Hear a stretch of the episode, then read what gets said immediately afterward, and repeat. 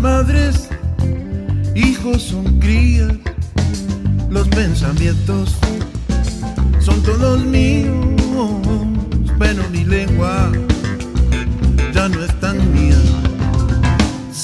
22 horas, 22 minutos en toda la República Argentina. Estamos en vivo aquí en AM 1030 Radio del Plata y nos vamos a dar un gustazo tremendo porque tenemos en línea a Daniel Massa. Daniel aquí, Martín, Nacho, Vera y Belu. Un montón de gente para escucharte. ¿Cómo estás? ¿Qué tal? ¿Cómo les va? ¿Cómo están? Bien, gracias por atendernos primero.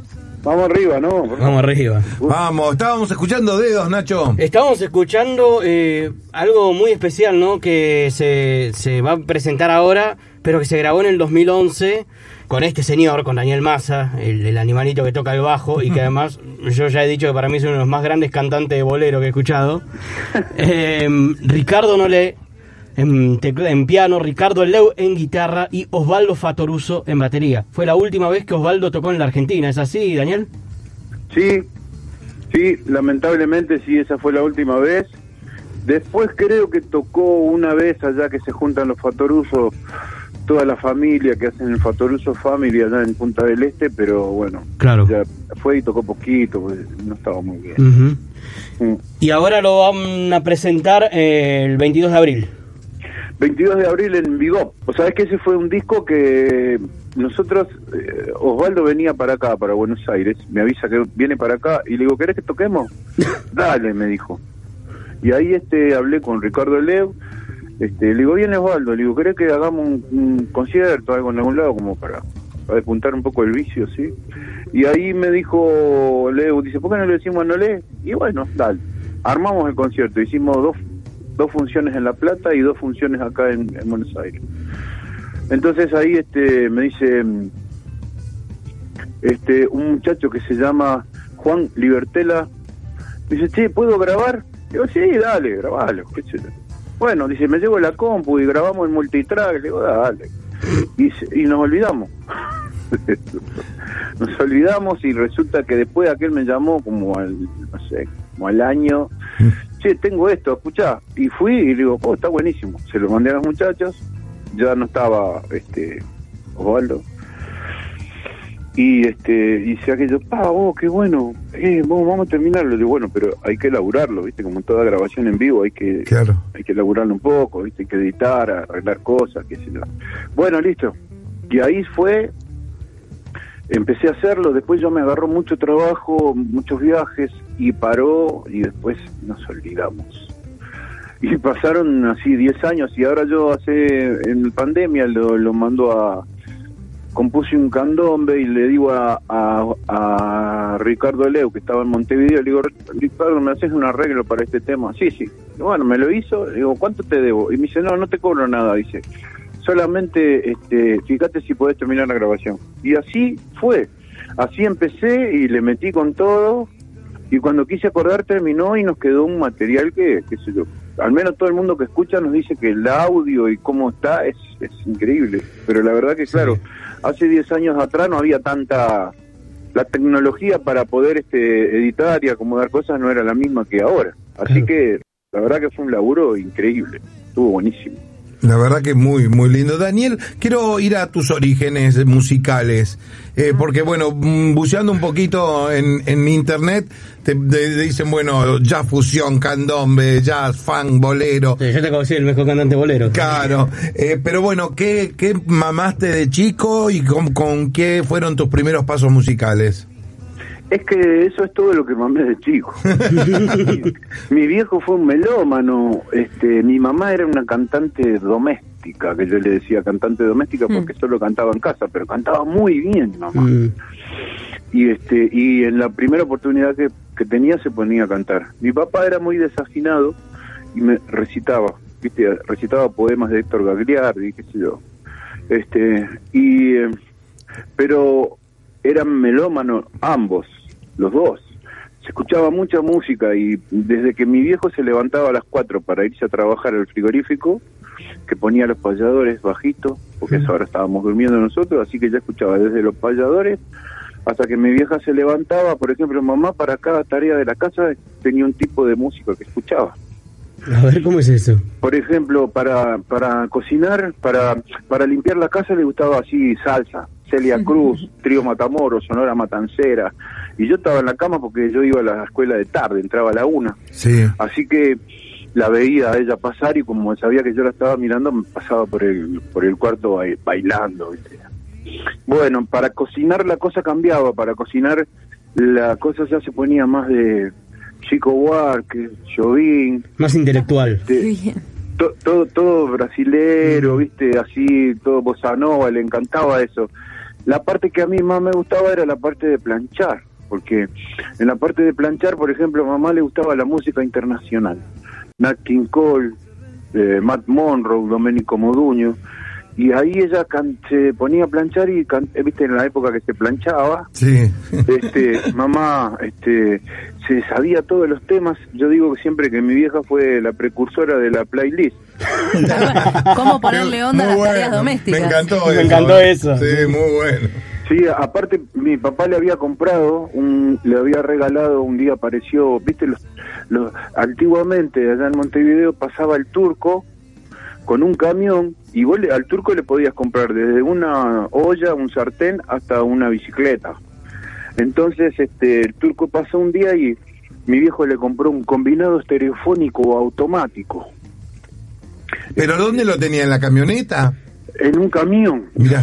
En un camión, venía con un camión y te podías bajar en una cocina. una Pero, pero eran cosas nuevas o eran tipo los compro, No, compro, no, que pasa? cosas nuevas, cosas nuevas, cosas nuevas y aparte te daba crédito. No, muy Un bueno. capo, Turco. Ganan el turco.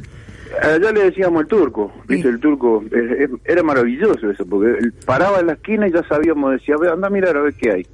Y bueno, mamá compraba alguna olla, escobas, eh, no sé, un sartén, o una lámpara para la para la, a la mesa de luz del, al lado de la cama, una cocina, un televisor, un, Un polirrubro con eso a la ruedas. casa. Era eso, sí, y como conocía el turco, a todos te daba crédito. Bueno, ¿cuánto me das? Te doy tanto. Listo, bueno, y él, después él pasaba todos los meses a cobrarle la mensualidad. Claro. Y ahí mi viejo le compró a, a mamá un combinado estereofónico automático General Electric. Wow. Eh, y ahí, bueno, mamá se armaba, se ponía como 10 discos simples, que eran los chiquitos.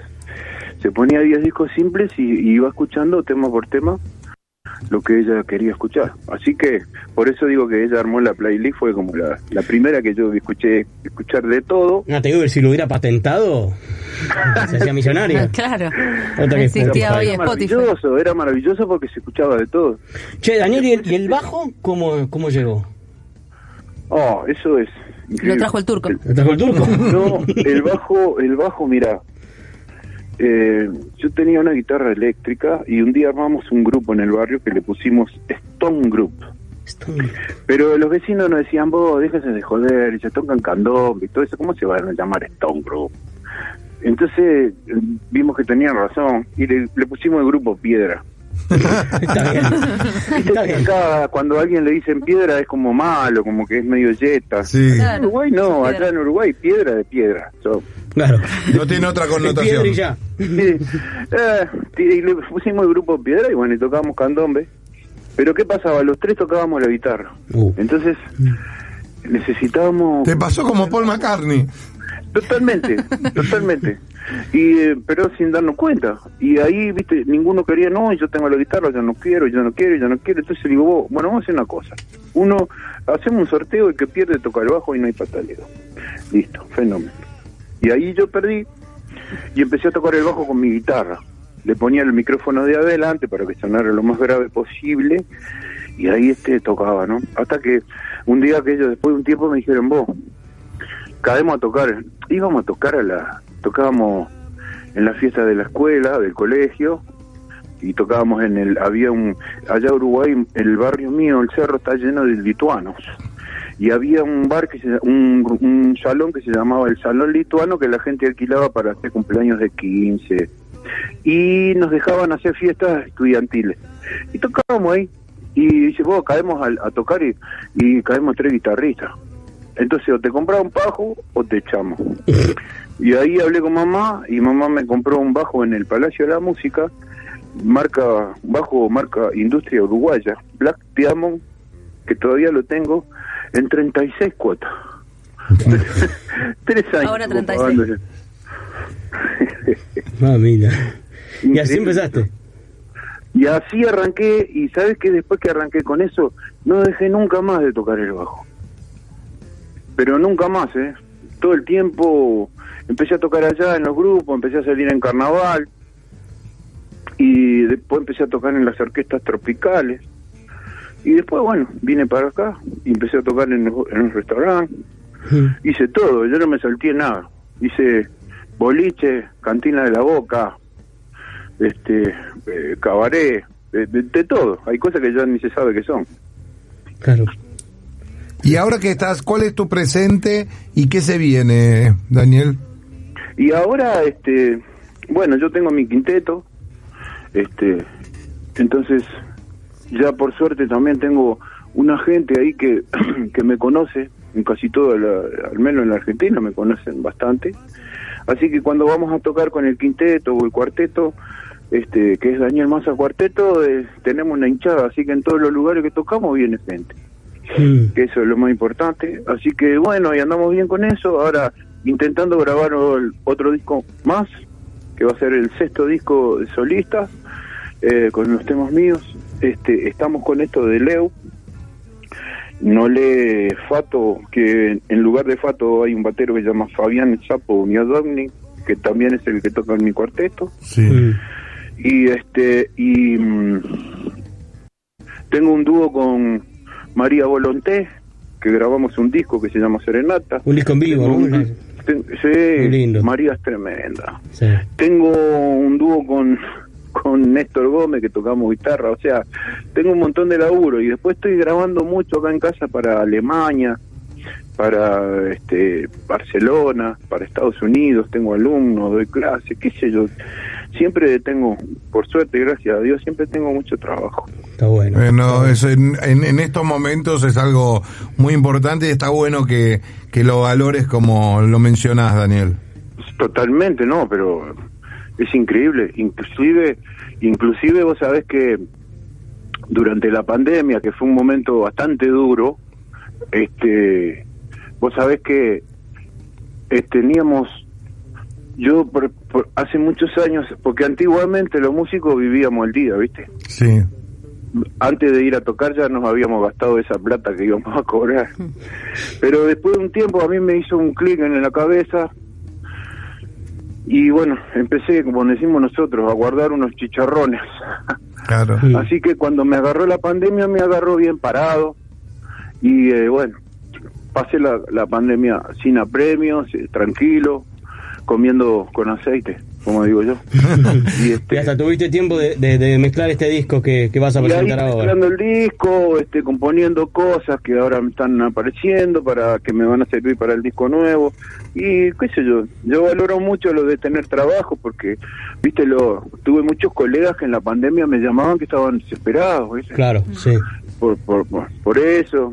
Además yo vivo en una casa que tiene dos jardines, dos patios, ¿viste? Así que también eso fue otra cosa que también me salvó de no estar en un departamento. Algunos amigos que tengo que estaban en, en departamentos encerrados que estaban, vos no puedo más, estoy desesperado, quiero salir.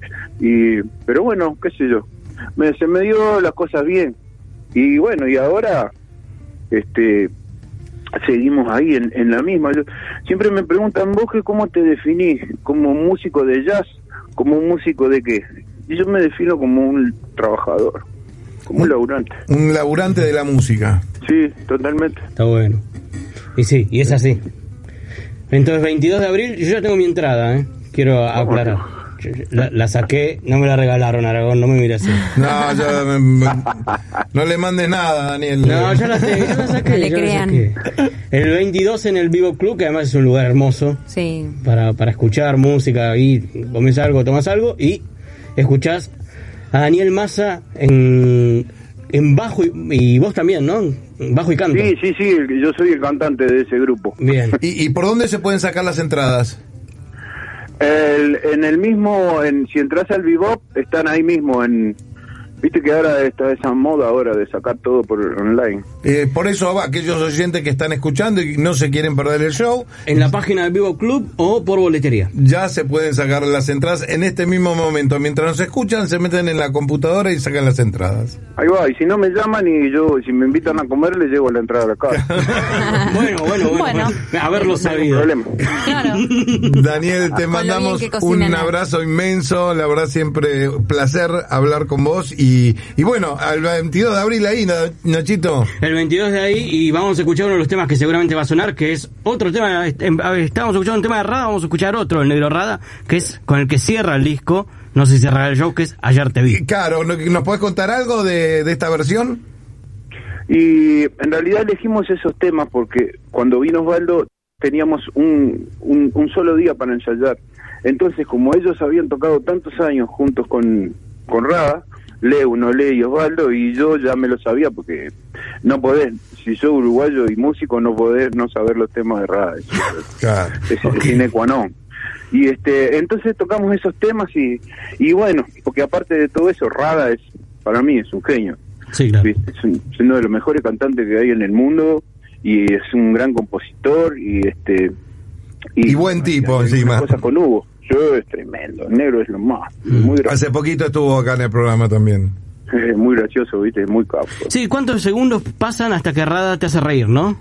No, no, es tremendo, el negro es tremendo. Es tremendo. el negro es- y sobre todo hace cosas que se, viste que vos por ejemplo haces chiste a alguien o algo cuando estás con otro. Mm. No, él hace las cosas cuando está solo. Eso es, es muy eh, toda la vida le, le admiré esa cosa de, viste. Sí, sí, sí. Bueno, Daniel, bueno, nos vamos escuchándote. Con esta te mandamos un abrazo inmenso aquí desde Del Plata. Un abrazo grande para ustedes, muchas gracias. Para mí es muy importante, yo valoro mucho que ustedes nos den un, un, un lugarcito ahí como para poder eh, contarle a la gente que tocamos y hablar un poquito de- del disco. Así que agradecido soy yo, muchísimas gracias a ustedes.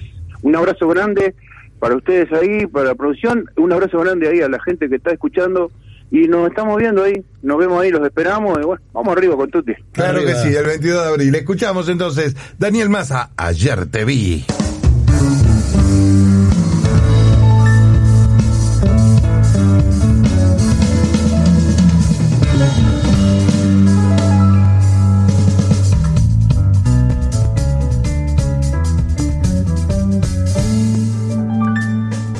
Ayer te vi, ayer te vi, ayer te vi con el rostro cansado de tanto llorar. Ayer te vi, ayer te vi, ayer te vi con los ojos abiertos sin poder mirar. No te vas a morir porque a vos te dé la gana. Y venía a candumbear a las 3 de la mañana. Y después me contás si seguís alimentando pena. O si pudo por fin el candombe tus penas matar